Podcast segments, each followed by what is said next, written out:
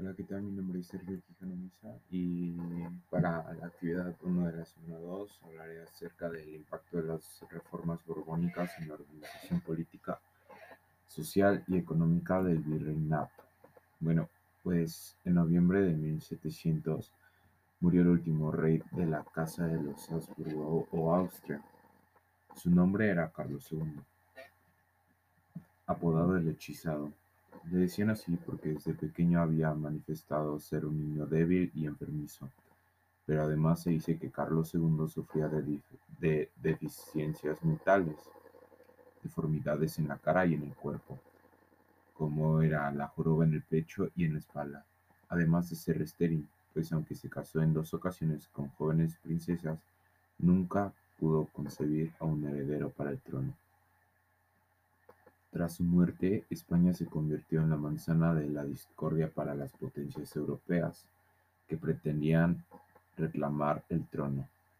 Los conflictos explotaron entre el Reino de Francia y el Sacro Imperio Germánico, después de una larga guerra de sucesión en donde participaron la mayoría de los países europeos, que fue de 1701 a 1713, se acordó ceder el, el trono a la casa dinástica de los Borbones provenían de Francia.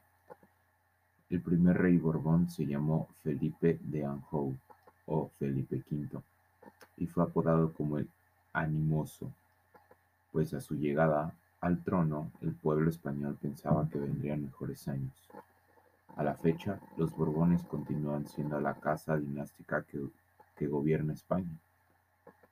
En Nueva España, durante el gobierno de los Habsburgo, de 1521 a 1700 se había consolidado un sistema político al que se le denominó patrimonialista, caracterizado por la presencia de monopolios que habían obstaculizado las actividades económicas en los virreinatos americanos, bloqueando el comercio y poniendo impuestos y barreras infranqueables para el desarrollo de la minería y las manufacturas americanas. Por si fuera poco, el sistema había entrado en crisis, debido a que se vendían los cargos públicos. Además, la corrupción de funcionarios y autoridades habían debilitado las estructuras de gobierno. La corona no tenía control casi en nada de lo que ocurría del otro lado del océano. Por eso los Borbones, al llegar al poder, intentaron cambiar esta situación. Hacia la segunda mitad del siglo XVIII, el rey Carlos III de Borbón implementó una serie de reformas que pretendían modernizar la política, la administración, la economía, el ejército y la cultura de todo el imperio, incluyendo a las colonias americanas. A este proceso se le conoce como reformas borbónicas, las cuales se caracterizaron por estar inspiradas en los valores e ideales de la Ilustración pero fueron implementadas por autoridades despóticas. Se puede decir que el proceso de modernización que experimentó Nueva España entre 1700 y 1820 formó parte de lo que los historiadores han llamado despotismo ilustrado, lo cual se resume en aquella frase de todo por el pueblo pero sin el pueblo, y que hace referencia a una forma de gobierno donde el poder es casi absoluto y recae en una sola persona el soberano. Las reformas borbónicas constituyen por ende uno de los antecedentes de la independencia. En Nueva España estas políticas se manifestaron cuando la corona implementó una serie de cambios políticos, con el fin de retomar el poder y todos los derechos que por ley les, le correspondían al soberano, pero los cuales habían sido delegados a una serie de corporaciones y grupos políticos durante el paso del tiempo. En general, la reforma política consistió en que la corona asumiera de nueva cuenta el gobierno, la administración de los recursos y el poder en todas sus posiciones. En Nueva España estas reformas fueron implementadas por José de Galvez, quien llegó en 1765 con el proyecto de controlar el aparato político y administrativo así como comenzar con la aplicación sistemática de las reformas que buscaban centralizar el poder en torno a la corona. Galvez fue partidario de cambiar la estructura territorial del virreinato y organizarla a partir de las intendencias. espacios concretos gobernados por funcionarios profesionales enviados directamente desde España, que tenían amplias facultades en jurisdicciones como otorgar justicia, fomentar la economía, mejorar el cobro de impuestos, hacer obras públicas y organizar la defensa territorial, aunque por esos años también comenzó a proyectarse la constitución de un, de un ejército novohispano. La instauración de las intendencias restaba poder y atribuciones a los propios virreyes, quienes se resistieron a la medida junto con los oidores de la hacienda y algunas autoridades eclesiásticas. Uno de los propósitos de las reformas era mejorar las finanzas de la Nueva España con el fin de nutrir las arcas de la metrópoli. Por ello, en esos años se impulsó la reorganización de la Real Hacienda, trayendo funcionarios encargados exclusivamente del cobro de los impuestos. Se hicieron los primeros censos poblacionales para intentar hacer cálculos sobre lo que se debía recolectar y así crear nuevos contribuyentes. Se impusieron nuevas contribuciones, artículos que antes no pagaban impuestos y se intentó mejorar la sistematización de los libros de cuentas para sanear las finanzas, que entonces estaban en estado deplorable. Para tal fin se reestructuró el Tribunal de Cuentas, sustituyendo a los antiguos funcionarios por otros que llegaban de España. La actividad comercial no fue la excepción pues durante los últimos años del virreinato los gobiernos borbones intentaron controlar la actividad comercial, desaparecer el contrabando y combatir la piratería. Se establecieron nuevos puertos comerciales en 1770, por lo que se declaró el libre comercio entre Nueva España, las islas del Caribe y el virreinato del Perú y de Nueva Granada, entre comillas Colombia y Venezuela. La intensa actividad comercial que surgió gracias a estas modificaciones permitió el surgimiento de dos nuevos consulados, el de Veracruz y el de Puebla, y se postuló el libre comercio como una necesidad para reactivar la economía, aunque también hay que decir que la corona estableció y mantuvo algunos estancos, como fueron los monopolios. La minería fue reconocida como una de las actividades primarias de la economía novohispana y a los mineros se les permitió organizarse como gremio. Por esos años la corona buscó incentivarla a partir de varias estrategias, como la exención de impuestos a los mineros y la disminución del precio del azogue. El libre mercado permitió que más personas pudieran invertir en la minería, y fue tanto el fomento a esta actividad que en 1793 se creó el Real Colegio de Minas, además de un banco de avión encargado de ofrecer préstamos a los mineros. Las reformas borbónicas incidieron en todos los aspectos sociales, reglamentando las diversiones políticas y el comportamiento social. Se prohibieron las corridas de toros por su salvajismo y los carnavales por ser considerados espectáculos transgresores del orden social. En la Ciudad de México se pusieron de moda los paseos, como el de Bucarel, Virrey Borbónico, o el de la Viga, pero también el teatro que se desenvolvía en el Coliseo de la capital. Ahora les hablaré sobre la invasión napoleónica a España y su impacto en la Guerra de la Independencia por fechas de forma cronológica. En el año de 1789 estalla la Revolución burguesa en Francia. Por ese momento era el más poderoso. En 1793, Luis XVI, rey de Francia, es ejecutado por lo que Carlos IV aprovechó para declarar la guerra a los revolucionarios franceses. Así se ligaban la corona española a la Revolución Francesa y sus consecuencias. En 1795 algunos países firman la paz con Francia, por lo que España no tuvo de otra más que hacerlo también. Gran Bretaña en ese mismo año se convirtió en un oponente de España directamente. En el año de 1796, España cede acuerdo con Francia, representada por el Directorio, que ponía España a las decisiones políticas y económicas que Francia decidía. En el mismo año de 1796, Gran Bretaña le declara la guerra a España al verla muy débil, perdiendo terrenos y un bloqueo naval y comercial que terminaría hasta 1802 la paz con Inglaterra.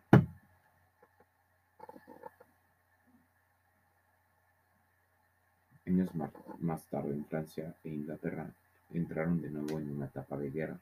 La decisión de Godoy fue mantener neutral la posición de la corona española, pero los dos países exigían a España tomar partido en esa guerra, apoyando a Francia o Inglaterra. Inglaterra pedía que España rompiera los acuerdos y lazos comerciales con Francia. Sin embargo, Godoy se comprometió con la política expansionista de Napoleón Bonaparte, la cual en ese momento Francia era la más poderosa de todas las potencias. Ante esta situación se desencadenó otra guerra con Inglaterra, que tendría su fin en 1805, con la derrota de Francia y España en la, en la batalla de Trafalgar. Como parte de la política expansionista de Francia en el año 1807, el gobierno de Napoleón firmó un acuerdo con la corona española para invadir y posteriormente repartirse el territorio de Portugal. Para lograr dicha invasión se convenía que las tropas francesas podrían tener libre paso por el territorio español. Para noviembre de ese año todo parecía salir a la perfección. Se había ocupado el territorio portugués, pero cada día llegaban más tropas francesas a España y comenzaban a tomar ciudades del norte. Esta situación provocó un descontento entre la población española, pero sobre todo comenzó a generar conspiraciones dentro de los círculos militares y políticos. Manuel Godoy se descreditaba al frente del poder y la figura del rey Carlos IV se debilitaba. Aunado a esto comenzaba el apoyo a Fernando, hijo de Carlos IV, para derrocar a su padre del trono y a su vez destituir a Godoy como primer ministro. El apoyo a la ocupación francesa de los territorios del norte de España se acrecentó cuando corrió el rumor de que Napoleón Bonaparte apoyaría a Fernando para coronarse como rey de, España. Como una medida de protección ante la conspiración de Fernando en contra de su padre en 1808, Godoy trasladó a la familia real de Andalucía Incluso se llegó a, plan, a plantear su traslado a los territorios de la corona en América. En marzo de 1808, de nuevo se comenzó a conspirar en contra de la corona, lo cual desembocaría en una, rebelión, conocida como el Motín de Aranjuez. Este estallido provocó que Carlos IV destituyera del poder a Godoy y más tarde aplicara a favor de su hijo Fernando. Pero las cosas no acabarían ahí. La invasión francesa se aceleró con la llegada de consolidar acuerdos sobre el futuro de España. Días después se uniría a la reunión Carlos IV, provocando serias y largas discusiones entre este y Fernando respecto a quién debería ostentar el poder real. En 1808, mientras los miembros de la familia real peleaban entre ellos con la complacencia de Napoleón, surgió en Madrid un levantamiento nacionalista en contra de los invasores franceses, por lo que Napoleón no permitiría que los movimientos nacionalistas aumentaran en el territorio español y decidió dar un golpe a la monarquía española. El 5 de mayo se firmó el llamado Acuerdo de Bayona, mediante el cual Fernando VII aplicaba en favor de su padre Carlos IV, este lo hacía en favor de Napoleón. Napoleón entonces declaraba a su hermano José Bonaparte como rey de España, tomando el título de José I de España. Fernando VII fue trasladado a Francia, donde fue encarcelado, situación que fue tomada como una afrenta con el pueblo español, que de inmediato se organizó para enfrentar al tiránico gobierno de Bonaparte y luchar por su independencia pero por otro lado comenzaban a surgir los ideales del liberalismo, esos que se habían consolidado en la Revolución Francesa. Algunos liberales españoles veían la ausencia de los reyes Borbones y el descontento de la población por la invasión francesa y el gobierno de José I como una oportunidad para establecer un nuevo régimen, acabar con la monarquía y establecer un gobierno republicano que acabaría por completo con el absolutismo y el modelo del antiguo régimen que aún imperaba en España. El descontento por el gobierno de Bonaparte en España crecía cada vez más, el pueblo se organizaba para la resistencia y las noticias llegaban ya a los territorios más allá del Atlántico. Nueva España entre ellos, las, provincias comenzaron a reunirse en juntas y declaraban la guerra al gobierno de José I. Se llegaron a formar cerca de 18 juntas que enviaron emisarios a Londres para solicitar apoyo y declararse independientes del gobierno español de Bonaparte. La situación era cada vez más tensa. La desintegración del Estado español era ya un tema que se veía con gran preocupación.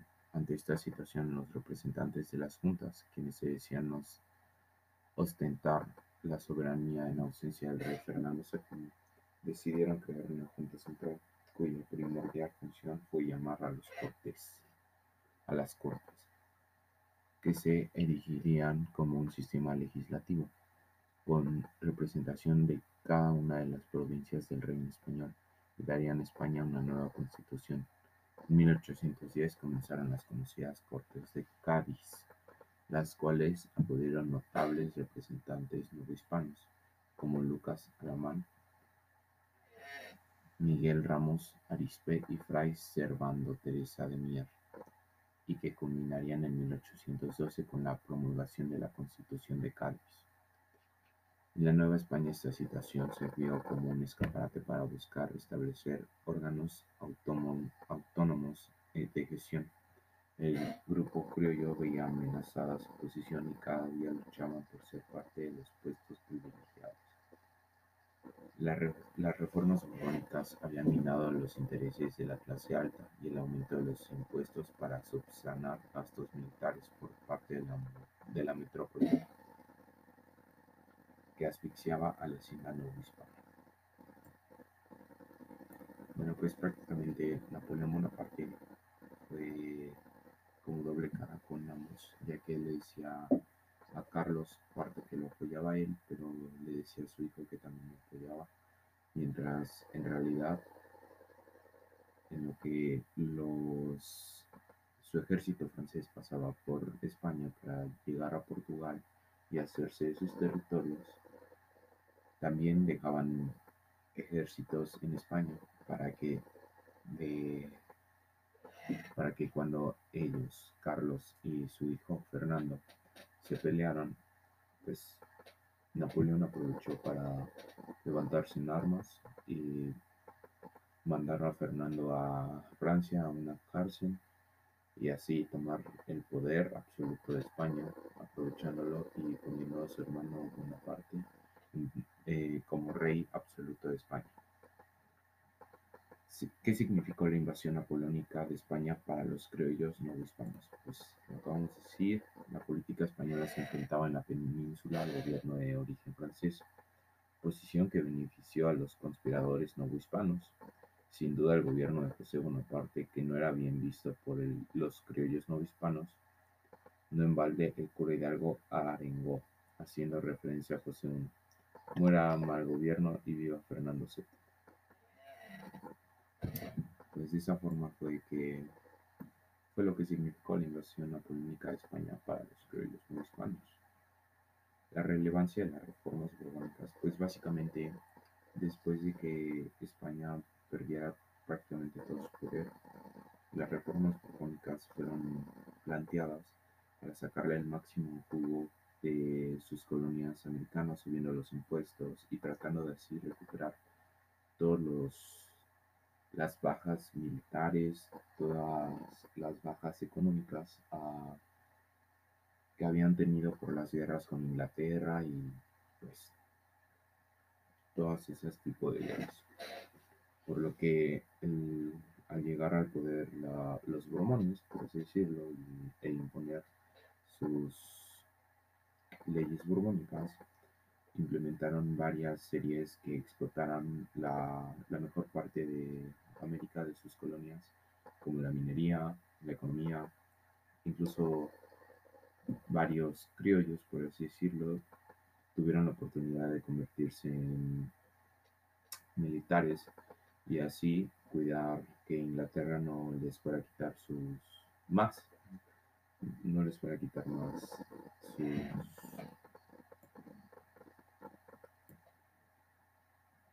Sus tierras de América.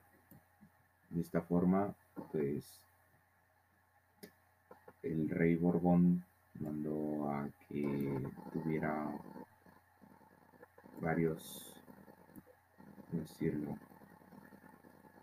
a que estuvieran más pendientes, mandó a varias personas a que estuvieran más pendientes de lo que se hacía en América. Quitaron a varios mm, trabajadores de sus puestos económicos para poner a quien ya traía más experiencia y había sido mandado por América. Y pues por lo visto sí se recuperaron, realmente aprovecharon todo, se volvieron a convertir en una potencia, pero pues más tarde lo perderían. Y pues nada, eso fue todo de mi parte. Espero les guste y pues,